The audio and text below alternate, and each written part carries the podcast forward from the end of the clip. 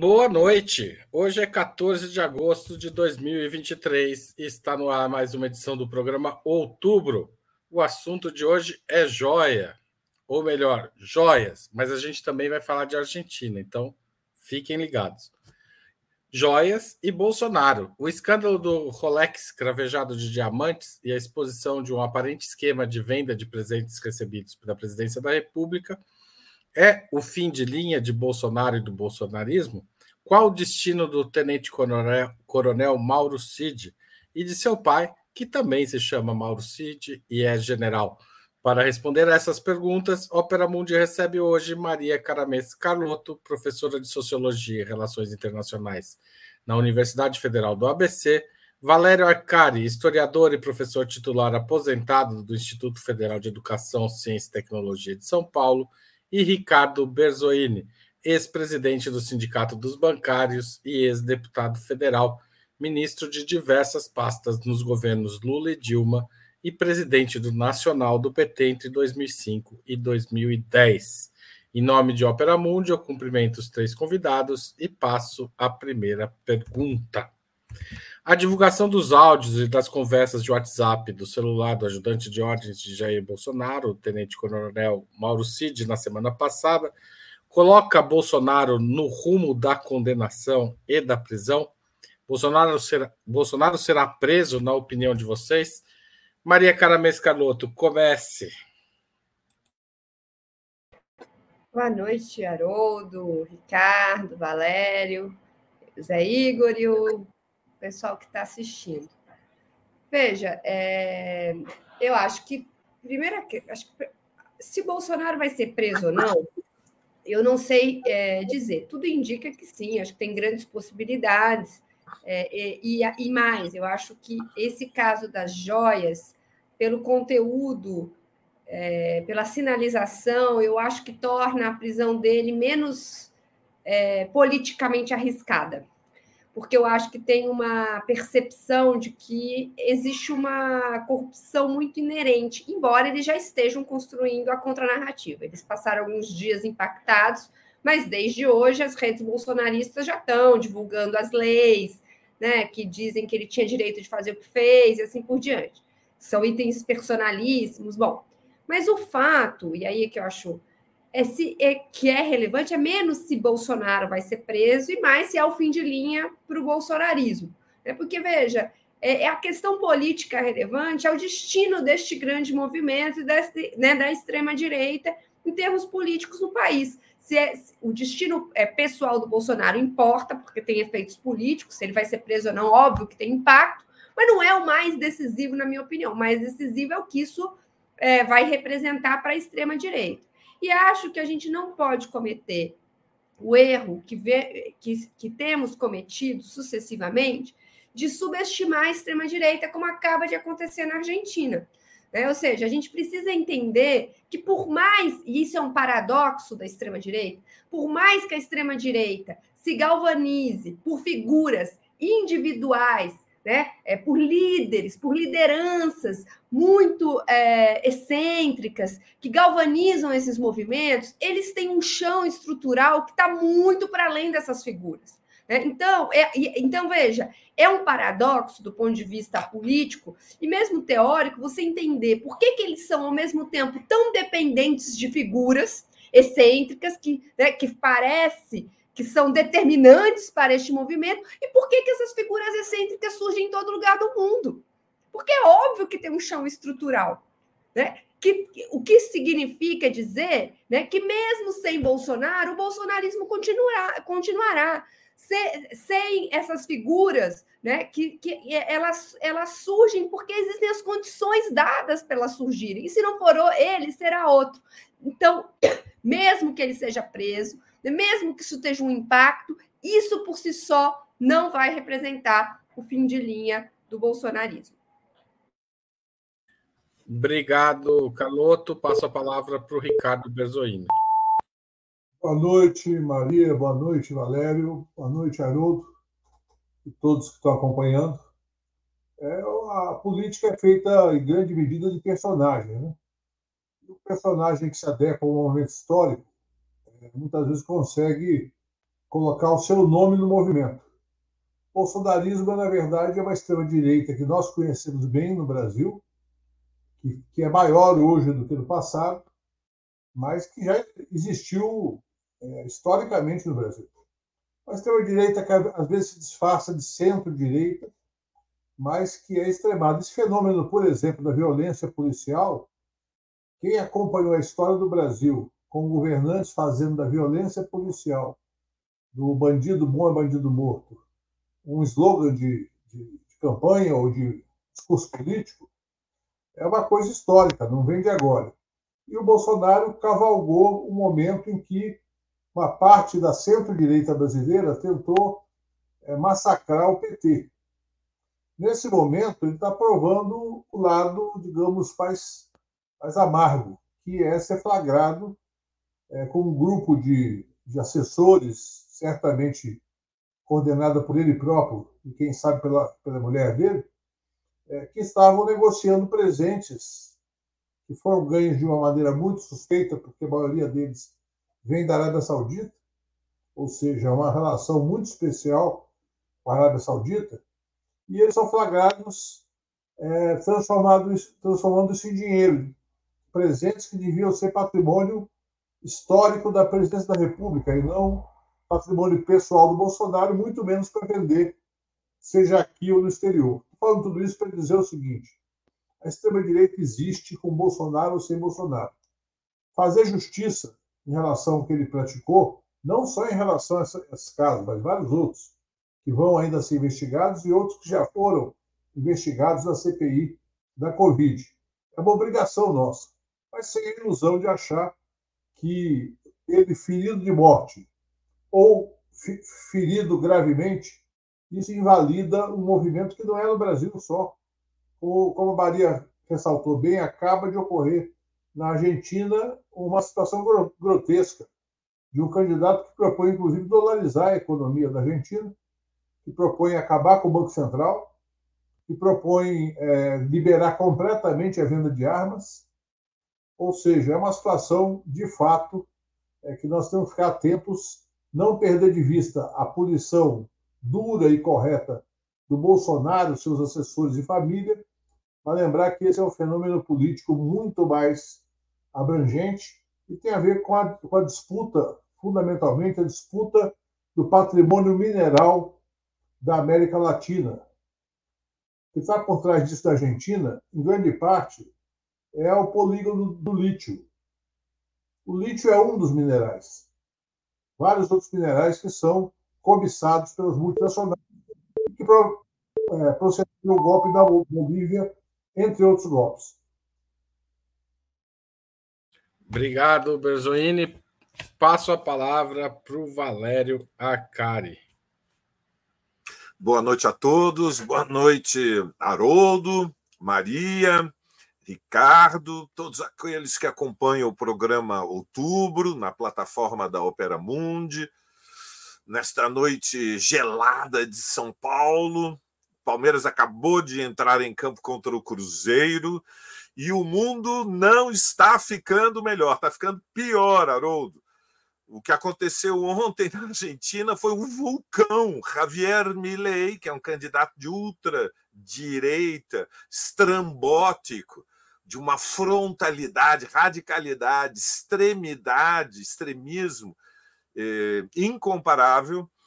É, alguém que quer anular todos os direitos conquistados pela, pela classe operária, pelos trabalhadores, pelo povo, pelas mulheres, quer anular os direitos, quer recolonizar a Argentina, renunciar à soberania monetária, adotar o dólar, quer vender para quem quiser comprar os recursos naturais, como disse o Ricardo, é recolonização explícita, sem freios e, além disso, é, com elementos, como disse elegantemente a Maria, excêntricos, lunáticos, diria eu, birutas.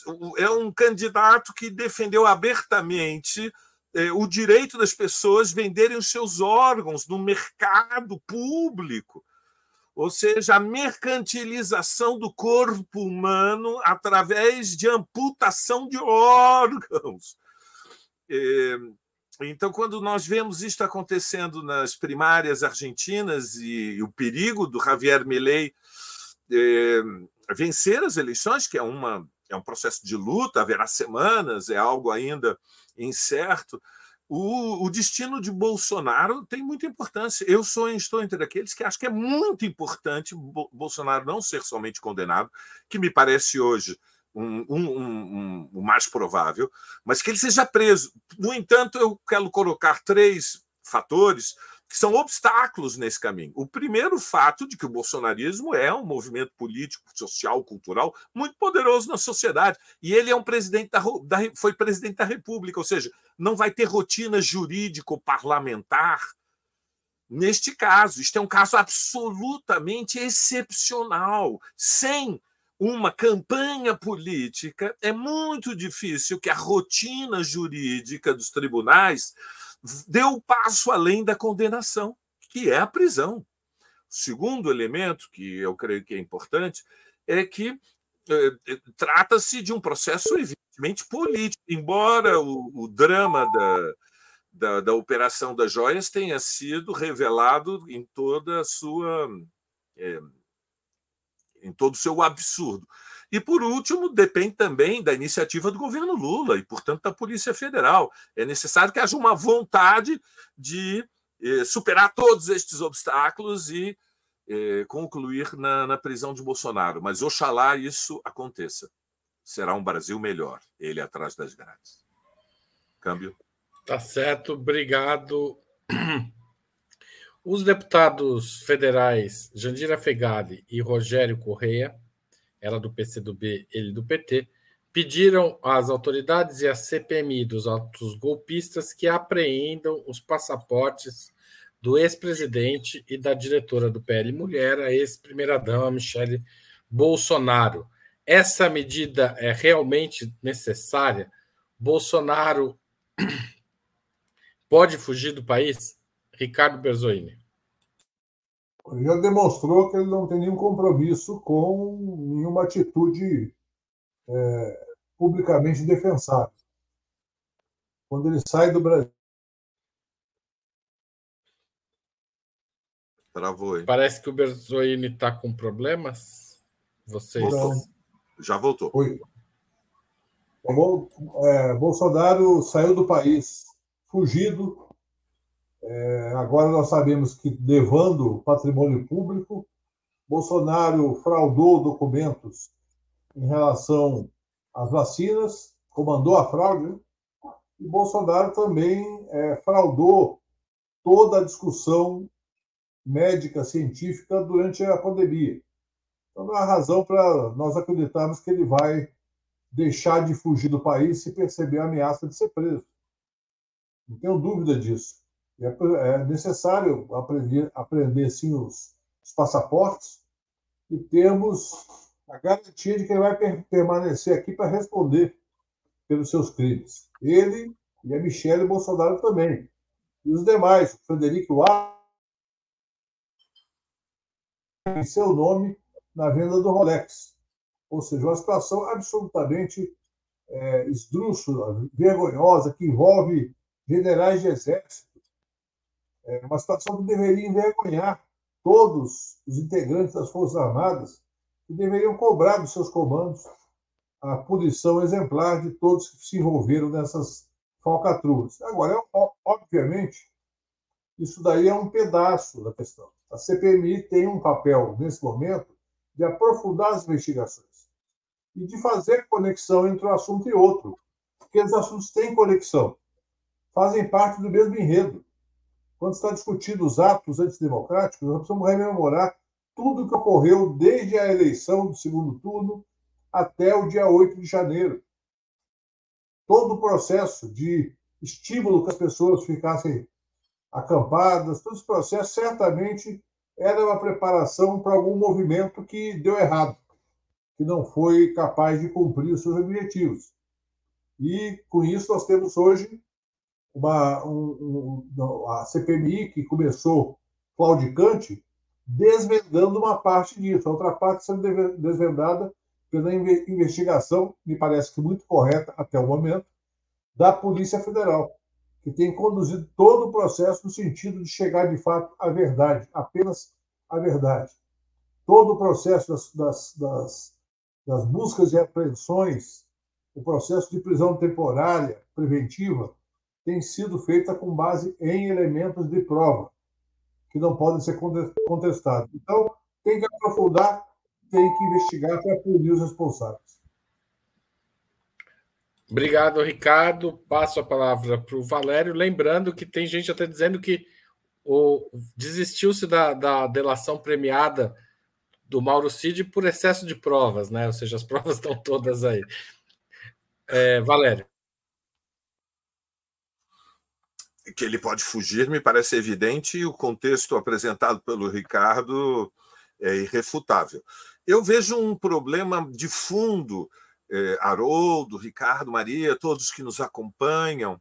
O problema de fundo é o que prevalece no país seis meses depois da posse do Lula é uma, uma subjetividade, é um estado de espírito, é uma, um ambiente político-social de alívio, depois também, e talvez de um pouco de ressaca. Nós passamos anos tão dramaticamente intensos de de tantas tragédias, ou seja, a pandemia no Brasil foi um trauma histórico, vamos dizer as coisas como são, a sociedade não é mais a mesma.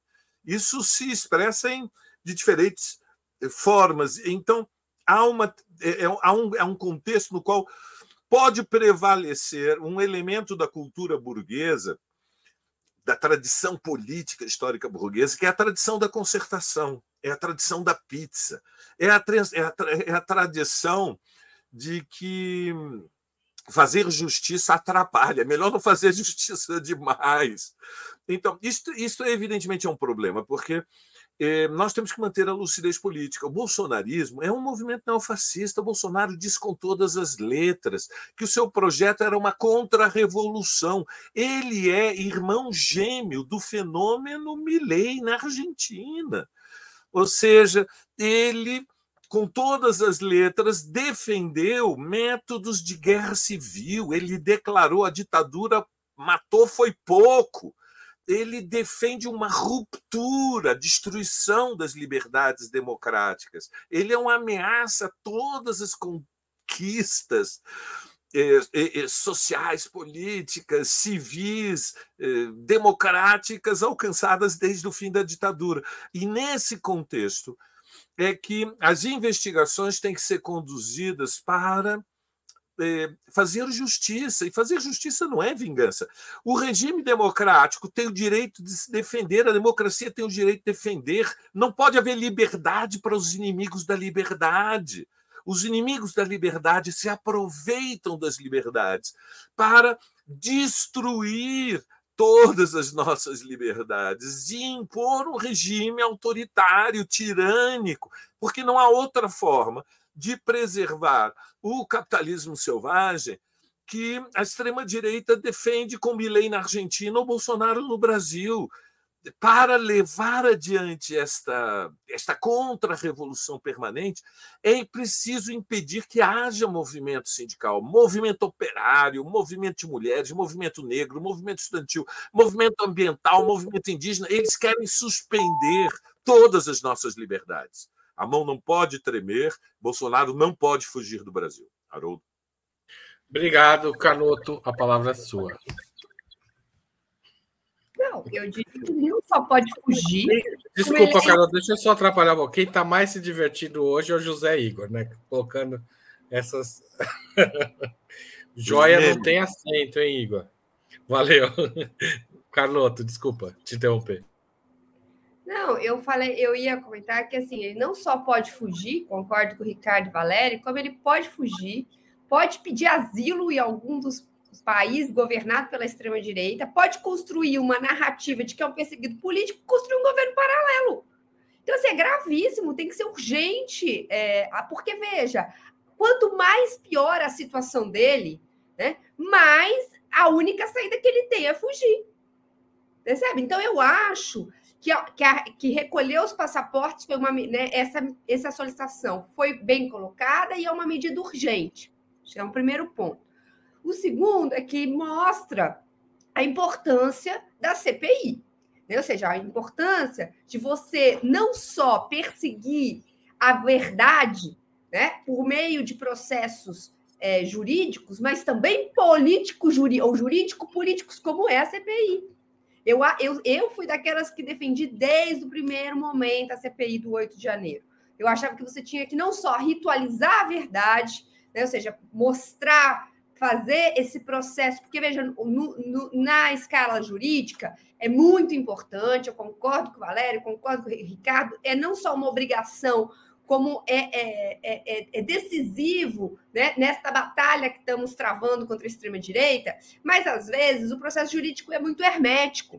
Né? A CPI ela faz isso ritualizando, você tá, passa na TV os depoimentos, as pessoas começam a entender como aconteceu na Covid.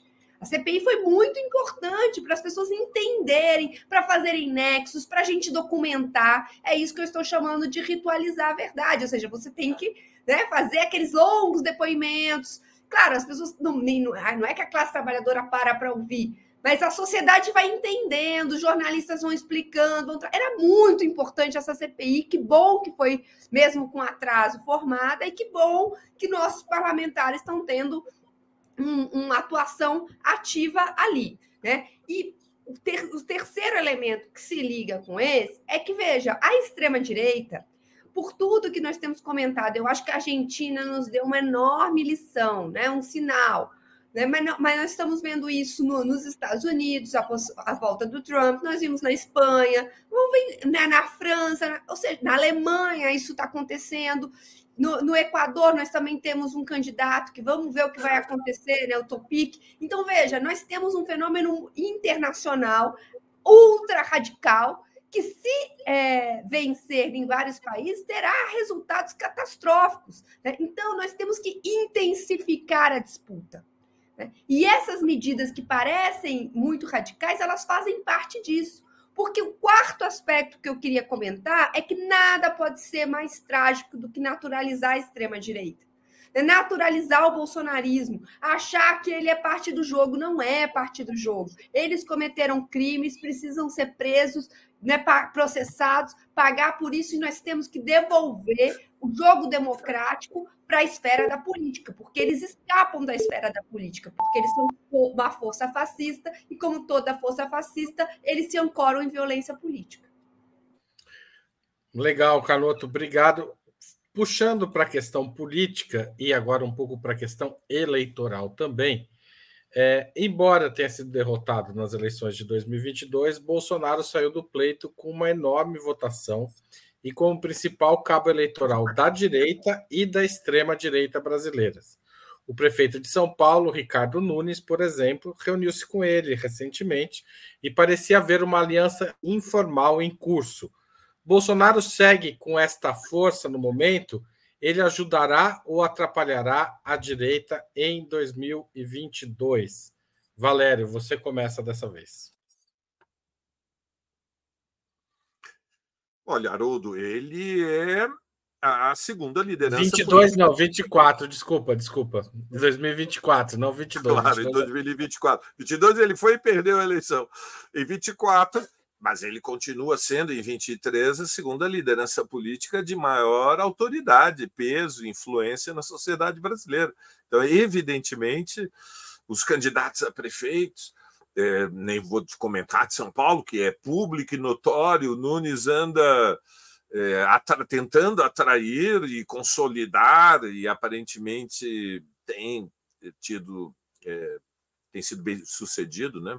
Para ter o apoio de Bolsonaro, mas eh, ele vai ser eh, chave para todas as candidaturas da extrema-direita em todo o país, e boa parte das candidaturas da direita eh, tem interesse em ter o apoio do Bolsonaro numa frente como parte de uma operação política para normalizar a presença de um movimento neofascista usufruindo dos benefícios da liberdades democráticas. Então, Bolsonaro ainda não foi desmoralizado diante da sua base social. A política tem um tempo. E vejam, nós temos experiências históricas. Nós vimos como os militares, durante 20 anos, abusaram, usurparam do poder, e, no entanto, as Forças Armadas preservaram intactas é, ao final da ditadura. Por quê? Porque não houve publicamente investigação, denúncia, divulgação, educação, condenação, punição dos crimes da ditadura militar. De tal maneira que Jânio Quadros foi eleito prefeito em 85 e Maluf foi eleito, chegou à prefeitura depois do governo da Luiz Erondina, em 1992. Então, e, e, e lembram, se vocês todos se lembram que o slogan que em boca miúda era divulgado do malufismo é ele rouba, mas faz. E isso, evidentemente, não são palavras ao vento. O, o Maluf foi condenado eh, a devolver milhões ao Estado com ah, os acordos, os contratos que foram feitos com as incorporadoras para a construção da Avenida Águas Espraiadas. E esse é somente um dos muitos contratos eh, que beneficiaram de forma corrupta o enriquecimento da família Maluf, o que não impediu que ele continuasse sendo uma liderança política diante de um segmento, de uma base social que identificava nele defesa incondicional dos seus interesses. Então, deste ponto de vista, o combate para desconstruir, desmoralizar o Bolsonaro está apenas começando e será uma luta é, decisiva. Haroldo. Carloto. Então, veja, eu, eu vou na mesma linha do Valério, mas eu queria só chamar atenção para uma coisa especificamente sobre o Ricardo Nunes. É, o Bolsonaro ele perdeu a eleição na cidade de São Paulo em 2022. Né? É, as pesquisas qualitativas feitas pela própria campanha do Ricardo Nunes já mostravam que o impacto do Bolsonaro poderia ser negativo. E mesmo assim, o Ricardo Nunes foi em busca do apoio do Bolsonaro. Por quê? Porque mais importante para eles é sair com a direita e a extrema-direita unidas. Então, mesmo que o Bolsonaro em si pudesse trazer né, algum é, prejuízo para a campanha, dada a circunstância específica da cidade de São Paulo, que é muito específica, né, é, mesmo assim eles iam, tudo indicava, ele estava em busca dessa aliança, porque para ele era muito importante né, sair unidos desde o início, ou pelo menos já ter é, é, é esse. Porque, veja, qual era o problema, né? É justamente porque a extrema-direita tem uma base estrutural, se sai um candidato da extrema-direita, as consequências podem ser imponderáveis, inclusive de tirar o Nunes da disputa. Então, esta aliança, mesmo com consequências negativas, era muito importante. E é parte desse processo de naturalização da extrema-direita que vai passando pano para o Bolsonaro e que, inclusive, possibilita com que ele se recupere num outro momento. Né, política. Então, esse é um, eu acho que é um, é um fator. Mas há, é, então, mesmo que ele já trouxesse prejuízos, né, é, você tem aí uma, uma tentativa de unificar que dá condições, né, de unificar e de naturalizar que dá condições para ele se, se recuperar. Mas o que me incomoda nessa pergunta é o pressuposto de que, veja, bom, agora, quantas vezes já não falando isso? Agora que envolveu corrupção com joias, a base dele vai acordar e vai ter consequências negativas para a imagem. Veja, o problema disso é a gente pressupor que nós estamos num, num momento em que a, eu vou chamar usar uma metáfora aqui, que a topografia da informação é plana. E nesse caso não é, certo? Tem barreiras enormes para que a informação circule. Né, eles têm um, um, é, muitas coisas não chegam para a base dele e quando chega já chega já foram muito trabalhadas pelos esquemas que eles têm de de digerir e vomitar informação em cima das pessoas. Então, estou dizendo tudo isso para voltar numa questão que o Valério trouxe, com a qual eu concordo, que nós não podemos acreditar em atalhos, gente. Atalhos para derrotar a extrema-direita. Derrotar a extrema-direita, desmoralizar o bolsonarismo, né? enterrar, impor a eles uma derrota histórica, pressupõe muito trabalho político Então, por mais que a gente esteja cansado de anos de batalha, né, a vitória eleitoral não trouxe nos, não, não, trouxe de volta uma normalidade, né? essa planificação de circulação da informação. A gente vai ter que trabalhar muito e num ritmo muito intenso. Tá certo. Obrigado, Caloto. Passo a palavra para o Ricardo. Lula venceu a eleição é, praticamente só no Nordeste. E nós tivemos muita dificuldade nos estados do Sul e do Sudeste. É, portanto, mesmo com tudo que o Bolsonaro fez na pandemia, com todos os indícios de corrupção, com uma série de fatos que mereceriam repúdio de toda a parcela da sociedade que tem o um mínimo de noção do que é o papel de um governante, é, nós tivemos uma eleição muito difícil, poder, poderia ter sido perdida. E essas pessoas que votaram do Bolsonaro, grande parte, ainda não têm a noção de que ele roubou, que ele claramente desviou o patrimônio público. Talvez daqui a seis meses a realidade possa ser outra, mas hoje não é. E aí, concordando com a, com a Carlotto, na verdade, uma eleição de dois turnos, é, especialmente nos municípios que têm dois turnos, o primeiro passo é ir para o segundo turno. E o, o Ricardo Nunes, obviamente, está tá se aproximando da única força maciça, passiva, que pode levá-lo para o segundo turno. Se ele deixar essa força com outro candidato, pode ser outro candidato de segundo turno contra o Boulos, por exemplo, provavelmente. Então, esse quadro vai, vai ser um quadro muito delicado. Eu acho que as eleições de 2024 são um desafio enorme para as forças populares em todos os estados.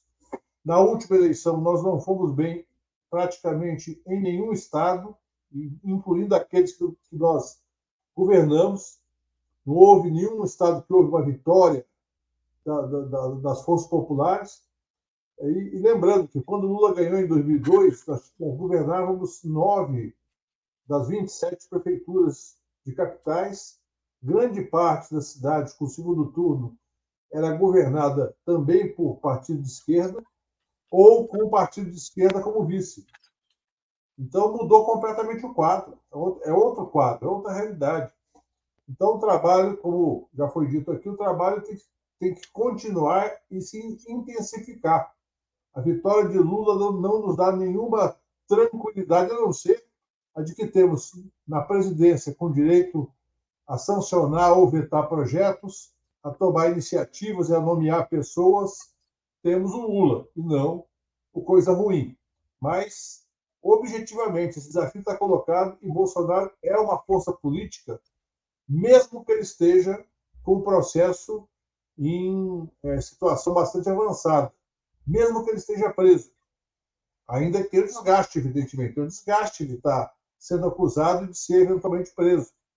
Mas isso não elimina a sua força política, que vai estar presente na eleição de 2024. Obrigado, Berzoini. Vou fazer um breve intervalo para lembrar vocês da importância de apoiar financeiramente Opera Mundi. Há seis formas de fazê-lo. A primeira é a assinatura solidária em nosso site, operamundi.com.br barra apoio. A segunda é se tornar membro pagante de nosso canal no YouTube. A terceira é fazer um super chat, mandar uma pergunta. Se houver tempo, a gente vai passá-la aos nossos convidados. Você também pode só mandar um super sticker. A quinta forma é o valeu demais para quem estiver assistindo a um programa gravado, este ou qualquer outro de Opera Mundi. A sexta forma é o Pix Use a chave apoie.operamundi.com.br em qualquer momento do dia ou da noite. Nem precisa estar assistindo aos nossos programas. A mais eficaz de todas as armas contra as fake news é o jornalismo de qualidade. Só o jornalismo de qualidade coloca a verdade acima de tudo e esse jornalismo Opera Mundi busca oferecer todos os dias e ele depende da tua contribuição. Os áudios da semana passada não colocaram só Mauro Cid, já citado, tenente-coronel ajudante de ordens, como Fábio Weingarten, ex-ministro de Bolsonaro e advogado dele, Frederic Wassef, também advogado de Bolsonaro, em Maus Lençóis. Também o pai de Mauro Cid, o general da reserva Mauro Lorena Cid, para complicar um pouco mais, todo mundo no nome, né? Ex-gerente da Apex em Miami, nos Estados Unidos, teria participado do processo de venda e recompra do Rolex, cravado de diamantes e devolvido ao, ao, à, União. O Exército sai maculado dessa história, Carloto. Então, é, cortou para mim uma parte, mas acho que eu entendi a pergunta. Veja, eu acho que, que opera mais ou menos a, a, a, mesma coisa em relação à pergunta anterior. Né? É, acho que, obviamente, impacta muito a imagem do Exército, mas para certos setores da sociedade. Né? Para outros, essa informação chega é, com muita, muitos. Quando chega com muitos filtros, né? É muito trabalhada, muito ressignificada. É, então, eu acho que o que é, que é relevante da, na, da minha perspectiva, é a gente olhar para figuras do nosso campo, e inclusive de dentro do governo, né, que é, neste processo todo fecharam os olhos para uma relação umbilical, é, ou entraram em estado de negação, sabe se, se né, porque representam setores é, militares dentro do governo, por exemplo, o ministro da, da, Defesa, José Múcio, que defendeu o direito do Mauro Cid ir fardado na CPI, o que foi um escândalo absolutamente grave aquele fato, né? que mostrava justamente até que ponto ele estava com respaldo é, das Forças Armadas até aquele momento. Né? Vamos lembrar que ele depois é, de ter saído com o Bolsonaro do país e tudo mais, ele assumir uma tropa em Goiânia. Né? Qual era o papel que isso teria no golpe? Isso eu acho que é algo que deveria ser investigado. E qual é a relação dos militares com essa nomeação?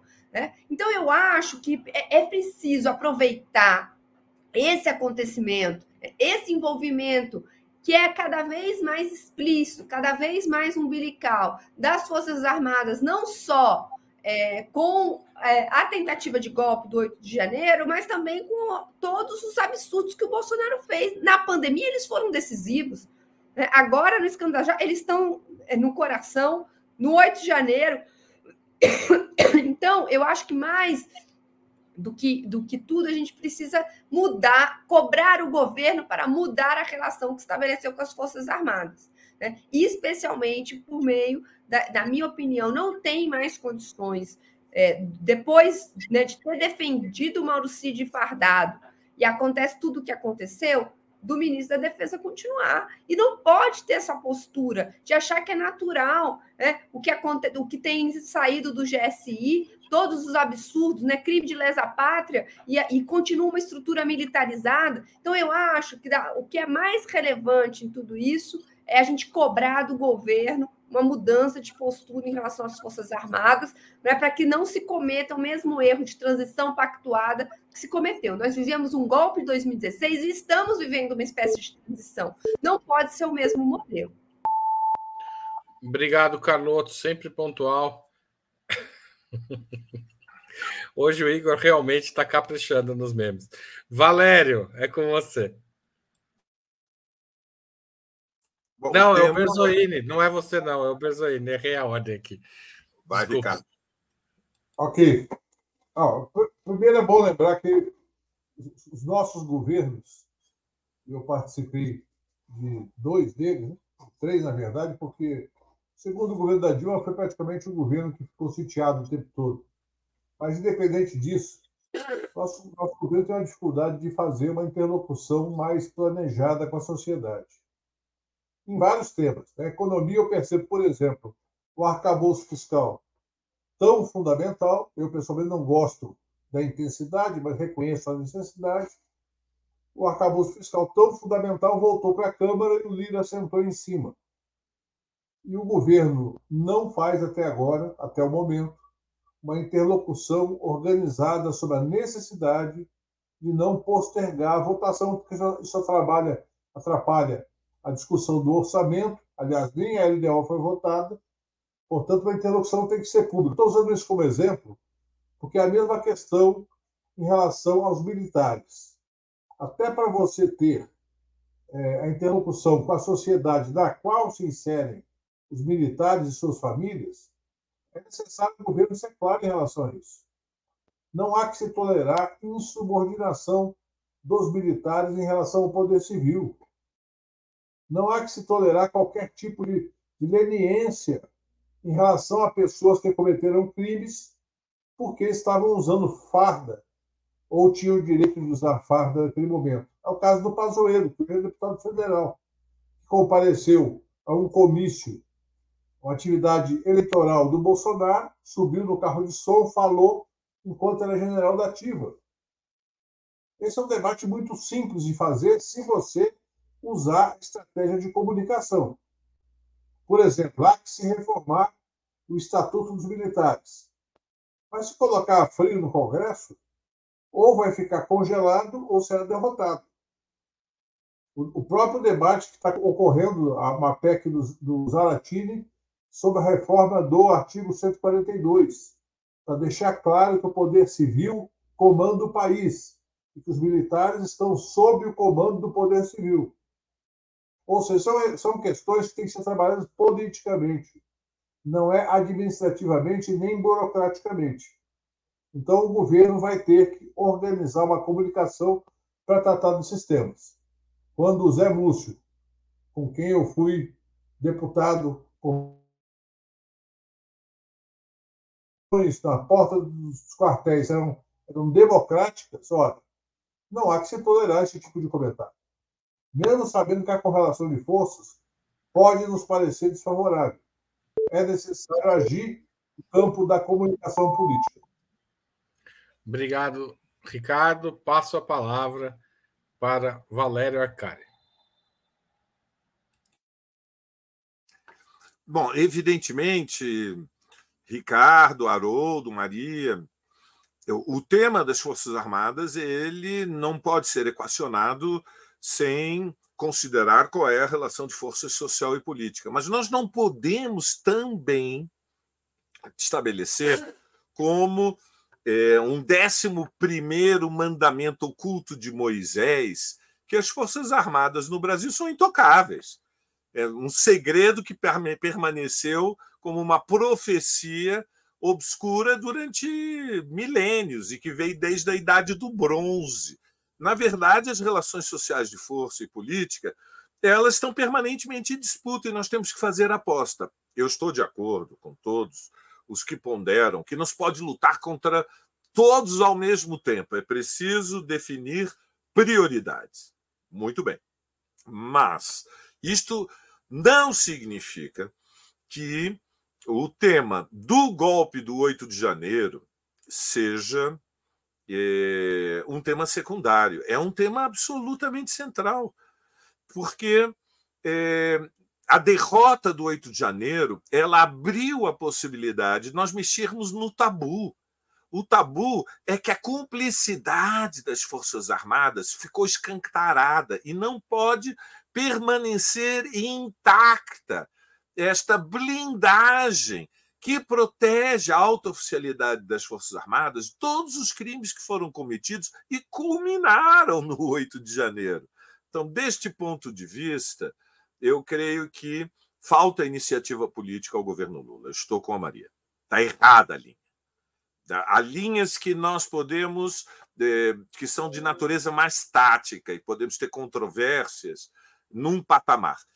O tema das Forças Armadas é um tema de importância estratégica. E eu quero trazer a vossa atenção para as lições que vêm da própria Argentina. Ou seja, não é acidental que Javier Milei que fala barbaridades frontais sobre economia, fala em dolarização, fala em fechamento do Banco Central, fala em venda do patrimônio público, das reservas naturais. No, quando chega o tema da ditadura militar, ele escala, porque ele sabe que na Argentina, em 85, os generais, os brigadeiros almirantes estavam nas juntas militares, foram todos investigados, foram a processo, foram condenados, estão na prisão. E mesmo depois, quando foi aprovada a lei do ponto final e da obediência, civil, eh, obediência devida, para proteger a oficialidade que estava sobre o comando das juntas, mas apoiar o regime, que tinham as mãos, mãos cobertas de sangue, depois das rebeliões populares do final de 2001 2002, foi revogado a lei do ponto final, foi revogada a obediência devida. E é por isso que a extrema-direita tem que ser muito prudente, porque há uma maioria social na Argentina que tem a memória dos crimes da ditadura. E nós temos que aproveitar a oportunidade no Brasil para eh, ir além. Alô, alô. Valério, Carlotto e Berzoini, já que vocês querem falar de Argentina, vamos fazer uma pergunta sobre a Argentina. Como vocês já citaram, o candidato vencedor das prévias, o ultradireitista e admirador de Bolsonaro, Javier Milei, defendeu a facilitação da posse de armas de fogo, a venda de órgãos humanos para transplante e, numa entrevista, ele chegou a declarar, perguntado se ele venderia o próprio filho, ele disse: se eu tivesse um filho, eu não o venderia. Mas ele completou: talvez daqui a 200 anos isso possa ser debatido. A Argentina corre o risco de ter um novo Bolsonaro no poder? Eles são comparáveis? É, quem começa agora é o Ricardo Berzoini. São, são comparáveis, são, são frutos de dois fenômenos diferentes, embora tenha pontos de contato. É, Bolsonaro só chegou à presidência do Brasil porque aqueles que organizaram todo o processo do golpe de 2016 foram ultrapassados pelo Bolsonaro no caminho.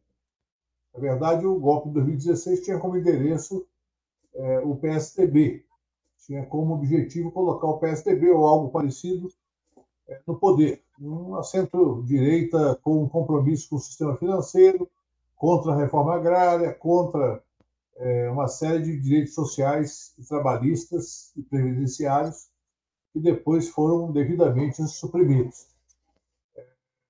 Se você calcular o que acontece na Argentina hoje, é, houve iniciativa contra a Cristina Kirchner tal, para tentar desmoralizá-la também, mas fundamentalmente há um cansaço em relação à inflação alta e à perda de poder aquisitivo e à miserabilidade de 40% da população, praticamente, que foi levada a essa situação por situações econômicas.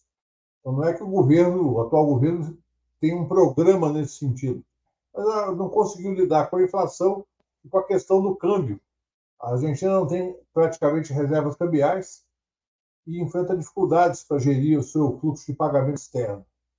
Então, obviamente, há um cansaço com o desemprego, com a perda de poder aquisitivo, há um cansaço generalizado.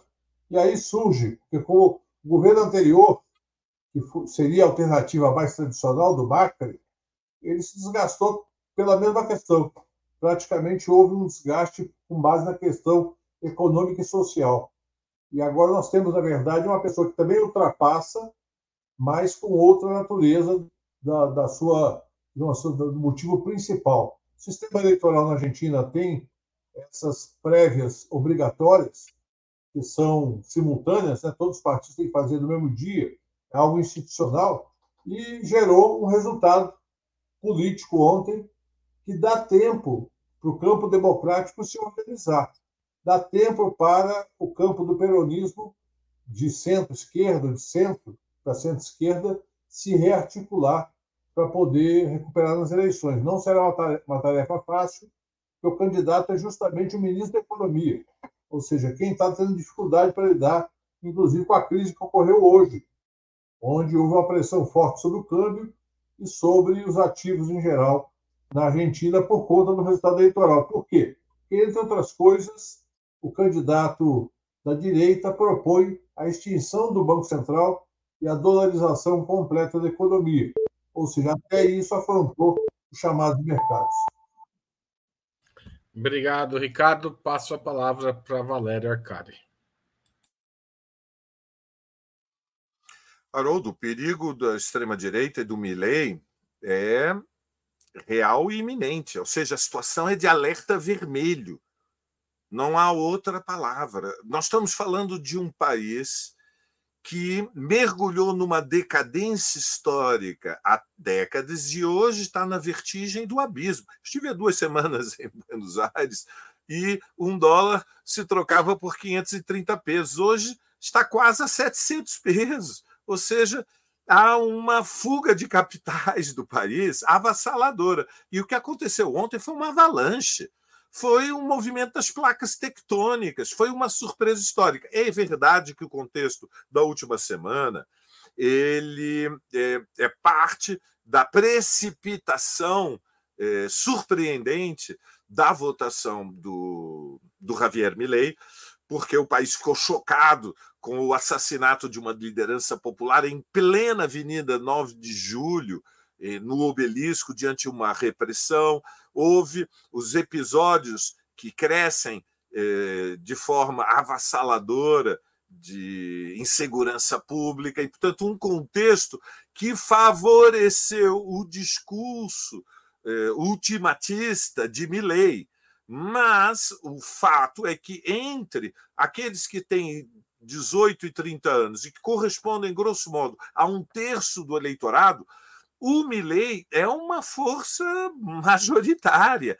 É, ainda assim, ele perdeu na capital, que é um distrito federal, ele perdeu na província de Buenos Aires, na capital ganhou a Burrich, que é a direita tradicional, herdeira do macrismo, na província de Buenos Aires ganhou o peronismo com o Axel Kicillof, mas o resultado das eleições de outubro está em disputa e o fato de ter vencido as primárias potencializa uma alavancagem da candidatura do Milley, que deixou de ser somente o voto do protesto, o voto bronca, o voto do repúdio, o voto do hipopótamo.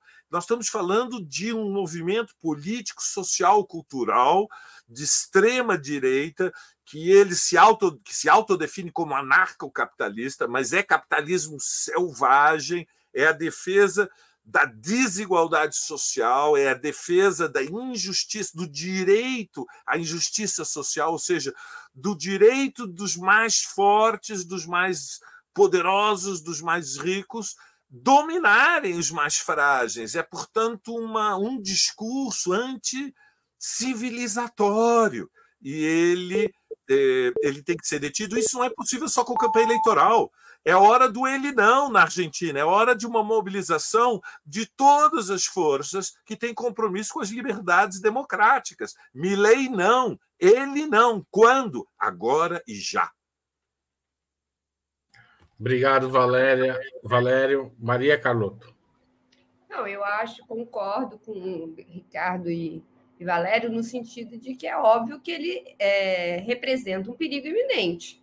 A gente não pode, de novo, mais uma vez, acho que a, as forças políticas na, políticas na Argentina não farão isso, né, de subestimar a extrema-direita, é, porque ela já mostrou a força que tem. E qual é a força que tem? E aí eu acho que existe um paralelo entre Bolsonaro e, e Milley, embora tenha as diferenças que Ricardo apontou, mas tem as semelhanças.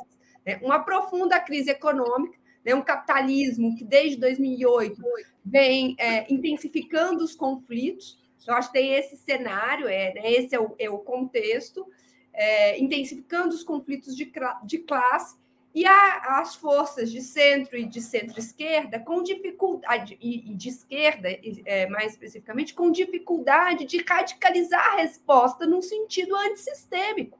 Né? E de tal maneira que muitas vezes elas são tragadas por esta crise do sistema porque não tão, não, não conseguem se diferenciar. Eu entendo as dificuldades, de fato, não é, não é fácil, tem a correlação de forças, né, mas tem é, é, é preciso, eu, da minha perspectiva, né, que, que salvar a democracia e salvar é, a, a, os, os pactos civilizatórios passam nesse momento por apontar soluções e um futuro, é, apontar soluções que sejam capazes de abrir o horizonte. E é por isso que o Milley tem tanta força na juventude argentina, é porque é uma diante de um cenário é, de, de, de, que parece, que parece não, né, que, que acena para um desalento, ele põe uma perspectiva de futuro. O problema é que o futuro que ele apresenta, como o Valério colocou, é absolutamente catastrófico, é trágico, é uma coisa é, inimaginável. Né? Então, dito isso, é, eu acho que sim, ele representa é, um perigo enorme. Acho que é, tem paralelos né, entre Bolsonaro é, é, Milley, como existe entre a extrema-direita no mundo inteiro, tem a ver com esse chão estrutural, é, que é isso que eu estou chamando de, de, um chão estrutural, mas isso posto, eu acho que nada está decidido. E mais, eu acho que, que é, é, é absolutamente fundamental lutar é, contra a, a candidatura dele e construir um grande movimento visando o resultado eleitoral, mas mesmo, mas independentemente disso, porque a sociedade precisa, caso ele vença, né? A sociedade vai precisar reunir forças para resistir, para pôr limites, para pedir o um impeachment e assim vai. Então eu acho, né, isso, é, isso posto que nada está decidido e que a luta política vai ser decisiva. É preciso ir para essa disputa como se fosse como se fosse uma batalha de vida ou morte, porque no fundo é disso que se trata mesmo. Gente, é, antes da gente finalizar, o Igor vai passar um vídeo que circulou o dia inteiro nas redes sociais. Provavelmente muita gente já viu. Coloca o vídeo aí, Igor. José Igor.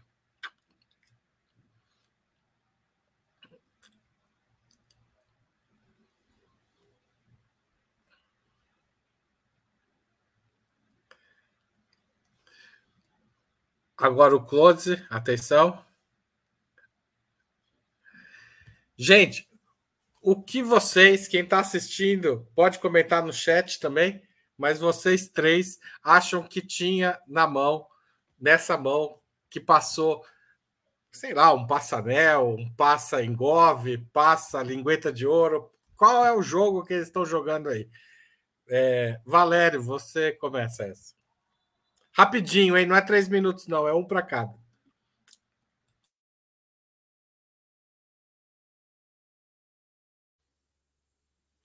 Tava sem som, Valério, pode comentar.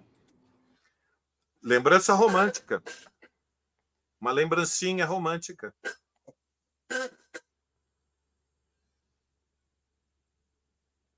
É um presentinho, é isso? Um presentinho. Tá certo.